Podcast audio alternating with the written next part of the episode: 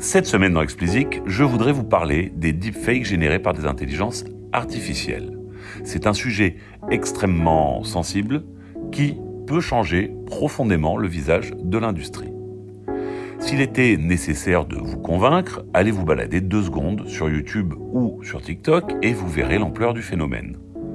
Le sujet est aussi central que vaste et je me disais qu'il ne serait pas inutile de nous intéresser aux différentes pratiques qu'on regroupe derrière cette notion. Commençons par l'étape définition. En musique comme ailleurs, le deepfake ou hyper-trucage, mot probablement inventé par nos amis québécois, est une technique de synthèse multimédia reposant sur l'intelligence artificielle. Elle consiste à superposer des fichiers existants sur d'autres fichiers ou à en créer de nouveaux à partir d'un exemple. Depuis quand ceci existe-t-il? En fait, depuis environ une vingtaine d'années. Rien de nouveau donc.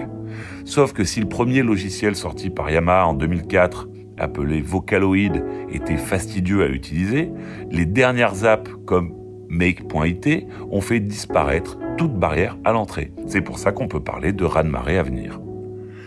Et c'est d'ailleurs bien le problème que la défense du copyright pose ici. Parce que l'immense majorité des deepfakes est le fruit de l'imagination débordante d'humains comme vous et moi, et non de sociétés tapis dans l'ombre, cherchant à spolier les artistes et à faire le buzz en utilisant leur travail. Ce serait d'ailleurs plus simple à défendre si c'était le cas, mais là en fait ça vient d'individus, de fans très souvent, et les producteurs risquent de se retrouver dans une situation comparable à celle dans laquelle ils étaient dans les années 2000 avec le piratage, où ils étaient dans une situation où ben, ils devaient faire le choix ou pas de s'en prendre à leurs clients. Mais nous n'en sommes pas encore tout à fait là, et souhaitons qu'on n'y soit jamais. Alors, qui sont les gens derrière ces deepfakes? Tout d'abord, vous avez les fans qui se servent des outils disponibles pour donner vie aux covers ou aux duos les plus fous. Vous rêviez d'un duo Beatles-Daft Punk? C'est possible. Vous aimeriez écouter un titre de Drake qui parle de son amour pour les rillettes? Aucun problème. Et j'ai pris volontairement cet exemple des rillettes pour éclairer le fait que beaucoup de morceaux générés le sont sur le ton de l'humour et circulent aussi à cause de ça. Que ce soit simplement pour le fun ou parfois même un peu malveillant, bah, l'humour est un moteur, central de l'histoire. Souvent, la qualité des titres générés totalement, on va dire, par une IA est assez pauvre. C'est pratique, car facile à produire, mais rarement très agréable à écouter vraiment. D'autant plus que les morceaux sont souvent courts et font la blague, comme on dit, mais pas beaucoup plus. Pour obtenir des deepfakes d'une meilleure qualité, il faudra, là encore, la plupart du temps, qu'un humain vienne écrire, arranger, mixer, tout à la fois, les éléments générés par les IA. Cela demande donc d'avoir des connaissances de base de la production d'un titre. Et là aussi, la barrière à l'entrée est de moins en moins forte, puisque les outils pour isoler les pistes ou les outils d'aide à la création sont légion et de plus en plus performants. Mais en tout cas, il reste une petite barrière à l'entrée quand même pour obtenir des deepfakes d'une meilleure qualité. Et évidemment, il est tout à fait possible qu'un nouvel outil sorte et que toutes ces barrières, justement, disparaissent.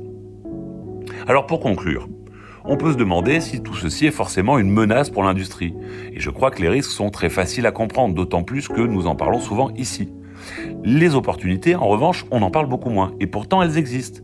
Tout d'abord, si un business model est trouvé entre les plateformes qui permettent de créer ces deepfakes et les artistes, ben, ceci pourrait devenir une source de revenus alimentée par les fans, en fait.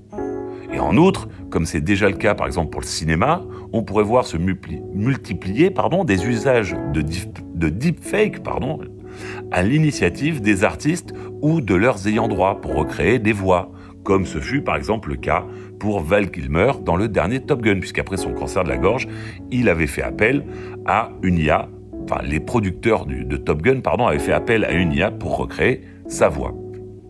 Alors soyons optimistes, donc, et essayons de nous concentrer sur ces usages positifs plutôt que sur les négatifs, et pourquoi pas, essayons d'en trouver d'autres. Allez, c'est tout pour cette semaine. Comme d'habitude, si vous ne l'avez pas encore fait, abonnez-vous à la newsletter, le lien est en description. Pour me soutenir, mettez-moi 5 étoiles sur Apple et abonnez-vous quelle que soit la plateforme. Allez, bon week-end et à la semaine prochaine.